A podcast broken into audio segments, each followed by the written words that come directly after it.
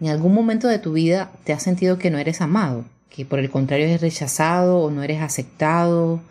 ¿O buscan que tú seas una persona de la cual no eres? Muchos de los conflictos de, hoy en día es el sentirse o no amado.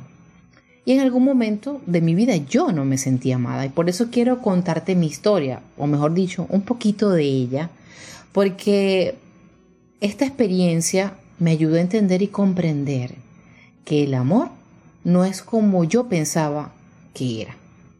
Cuando yo tenía cinco años, nació mi hermano y, esa, y ese nacimiento me hizo creer que yo no valía, que ya no me querían tanto como yo pensaba, que me sentía desplazada, no, no me sentía tan querida como cuando era hija única.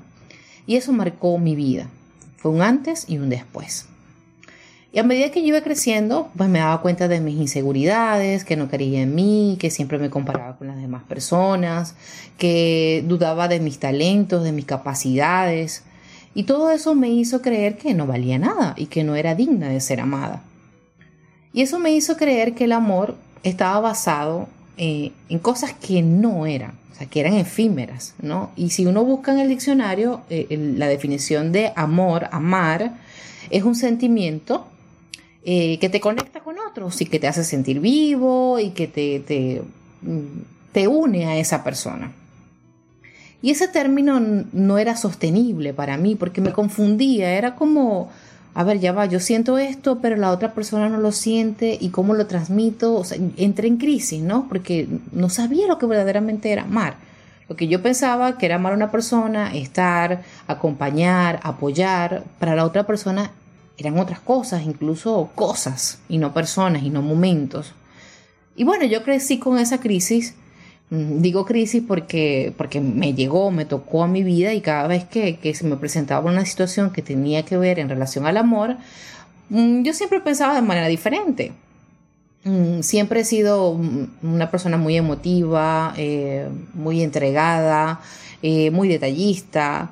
Y para mí las cosas del amor van mucho más allá que lo que yo pueda interpretar de ello. Y todas estas pequeñas y grandes cosas en mi vida me hicieron entender que yo no me amaba.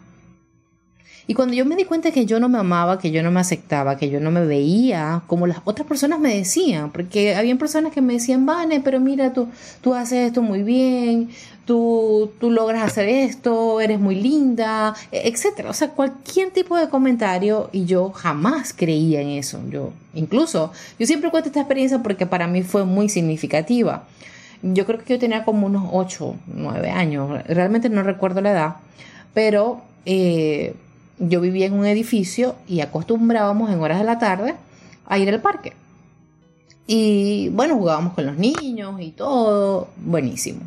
Pero en una oportunidad una persona eh, se burló de mí.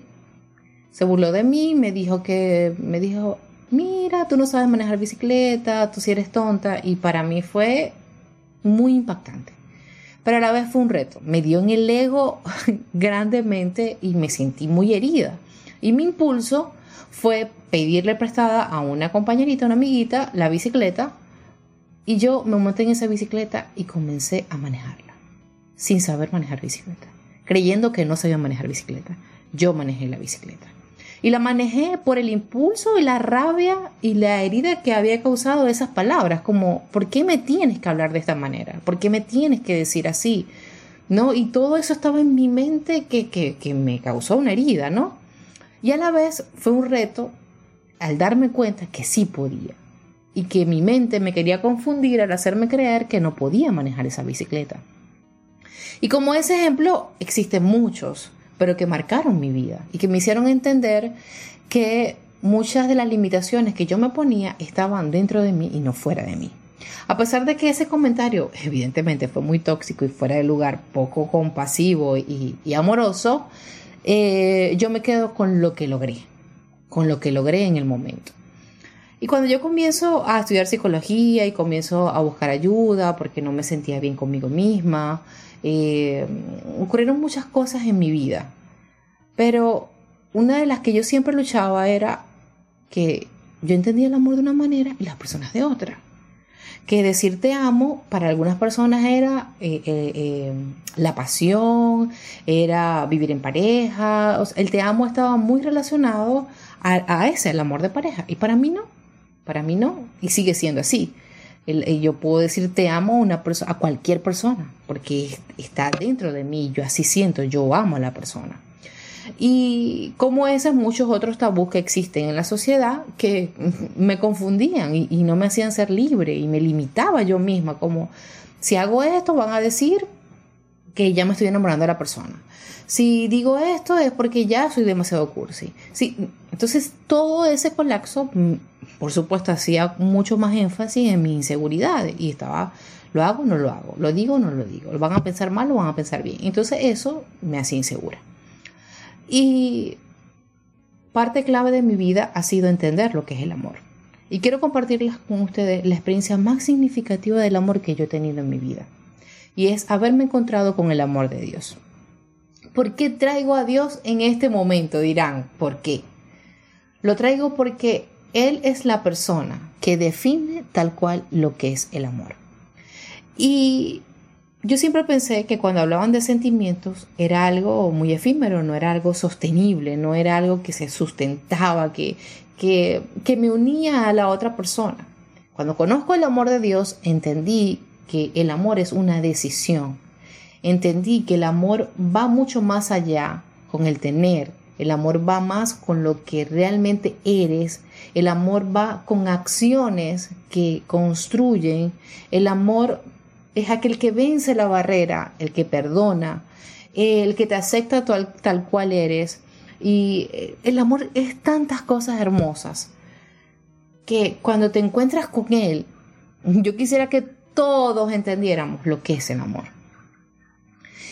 Y allí nacen las heridas de muchas personas, porque siempre pensamos que el amor de una es una cosa y las acciones son otras. Y comenzamos como a confundirnos y y nos herimos y nuestro, nuestra estima, por supuesto, se destruye y todo lo que puede pasar cuando no nos sentimos amados. Encontrarse con el amor es algo maravilloso. No, no tengo palabras para yo explicarle lo que se siente vivir el amor. Y cuando tú sientas que en tu vida no hay nada que te haga feliz, que te sientes vacío, que nada pasa, que estás con una persona y no te sientes vivo, que eso que das no te hace feliz, medita si allí hay amor. El amor es el ingrediente perfecto para nuestra vida. Pero así como yo les digo que el amor es el ingrediente perfecto, también les digo que el amor exige. El amor va mucho más allá que pensarlo, es hacerlo. Porque cuando yo digo que alguien me hiere y trabajar el perdón en mí, wow, tú dices, el amor va mucho más allá que yo decirte te amo, ¿ok?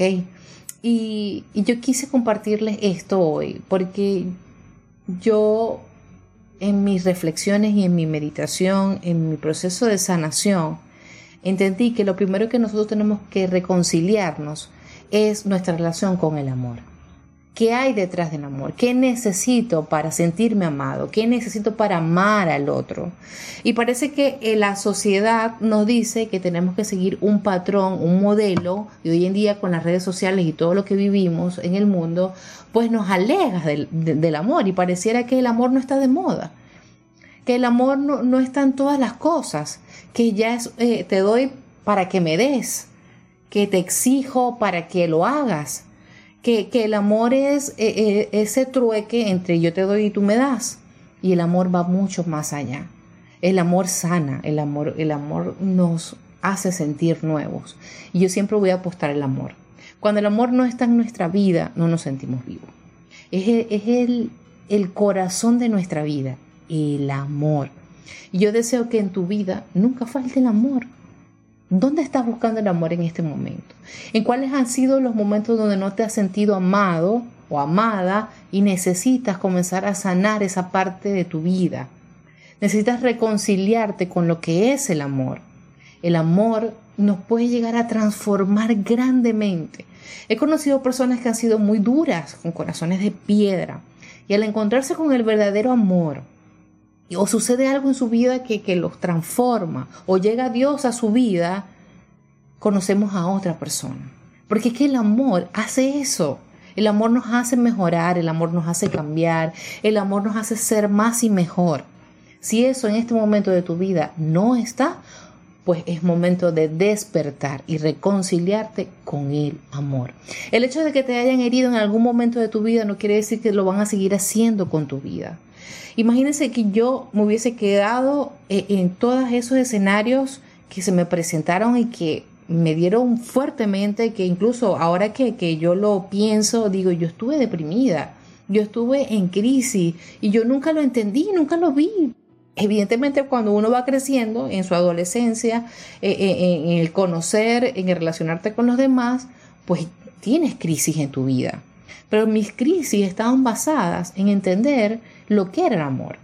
Y me hacía colapsar, porque yo me quería sentir plena y yo quería que el otro recibiera ese amor que yo sentía en mi corazón y no era bien recibido o no era como realmente yo lo estaba dando. Y pues el amor sana. Y siempre, siempre lo voy a decir. Y yo quiero, quiero y deseo que tú también lo puedas vivir y experimentar. Que el amor sane tu vida, que el amor te transforme.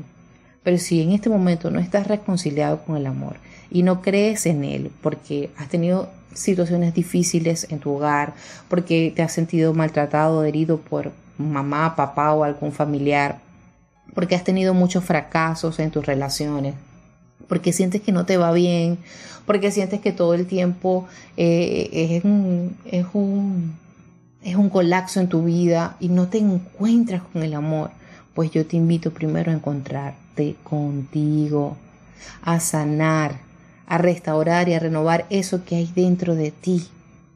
Porque definitivamente si eso no pasa en nuestra vida, siempre nos vamos a sentir estancados no vamos a poder avanzar. Vamos a estar con personas, parejas, amigos y familiares, pero no nos vamos a sentir vivos porque hay algo dentro de nosotros que necesita ser renovado y necesita ser restaurado. El amor es paz, el amor es tranquilidad, el amor exige, pero a la vez el amor te da la fuerza y la fortaleza para seguir adelante.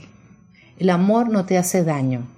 El amor no te va a decir tienes y debes que hacer, es, tienes que hacer esto. No, el amor es comprensión, el amor es aceptación, el amor es una toma de decisiones continuamente. El amor es decir también hasta aquí soporto esto. El amor es fidelidad. El amor es ayudar al otro y ayudarme a mí mismo. El amor es verme con ojos de misericordia. El amor es decir, esta que yo soy en este momento, es lo que yo he construido y quiero seguir siendo. Esa Vanessa que en algún momento pensó que esa vulnerabilidad, esa emotividad, esas ganas de servir al prójimo, esas ganas de abrazar, de consentir, de amar, en aquel momento de mi vida, hace años atrás, pensaba que era malo. En este momento de mi vida, son mis mayores fortalezas, porque allí está la esencia que hay dentro de mí y ya yo lo entendí porque estoy sana. Pero mientras no estamos sanos, vamos a pensar que todo eso es malo. Y vamos a pensar que tenemos obligadamente que amar, obligatoriamente se dice, perdón, tenemos que amar al otro. No, ya va, calma. Mientras no tengamos una buena relación con el amor, pues definitivamente todo va a ser un peso. Así que yo te invito a que si un área de tu vida no está transformada por el amor, comiences a reconciliarte con él. Así como yo lo experimenté, como yo logré sanar, tú también puedes. Claro que puedes, eso y muchísimo más, porque todo llega a su tiempo, todo llega a su momento. El amor sana, el amor transforma. Y precisamente por eso este espacio es de emociones 70.7 porque el 70.7 está relacionado con el amor y el perdón. Yo creo firmemente que el amor y el perdón nos hace nuevo, nos libera y nos hace vivir a plenitud. Les habló su psicóloga y amiga Vanessa Marín, arroba emociones 70.7. Y sabes qué, no olvides suscribirte si estás escuchándome desde YouTube a mi canal para que estés siempre atento a recibir cada uno de los podcasts que voy a preparar con muchísimo cariño para ustedes. Y si me estás escuchando por Spotify, por supuesto, dale al corazoncito para seguirme y estar aquí juntos, crecer en este camino tan maravilloso de las emociones que nos hace sentir vivos y por supuesto que el amor sea quien te abrace durante este tiempo. La paz.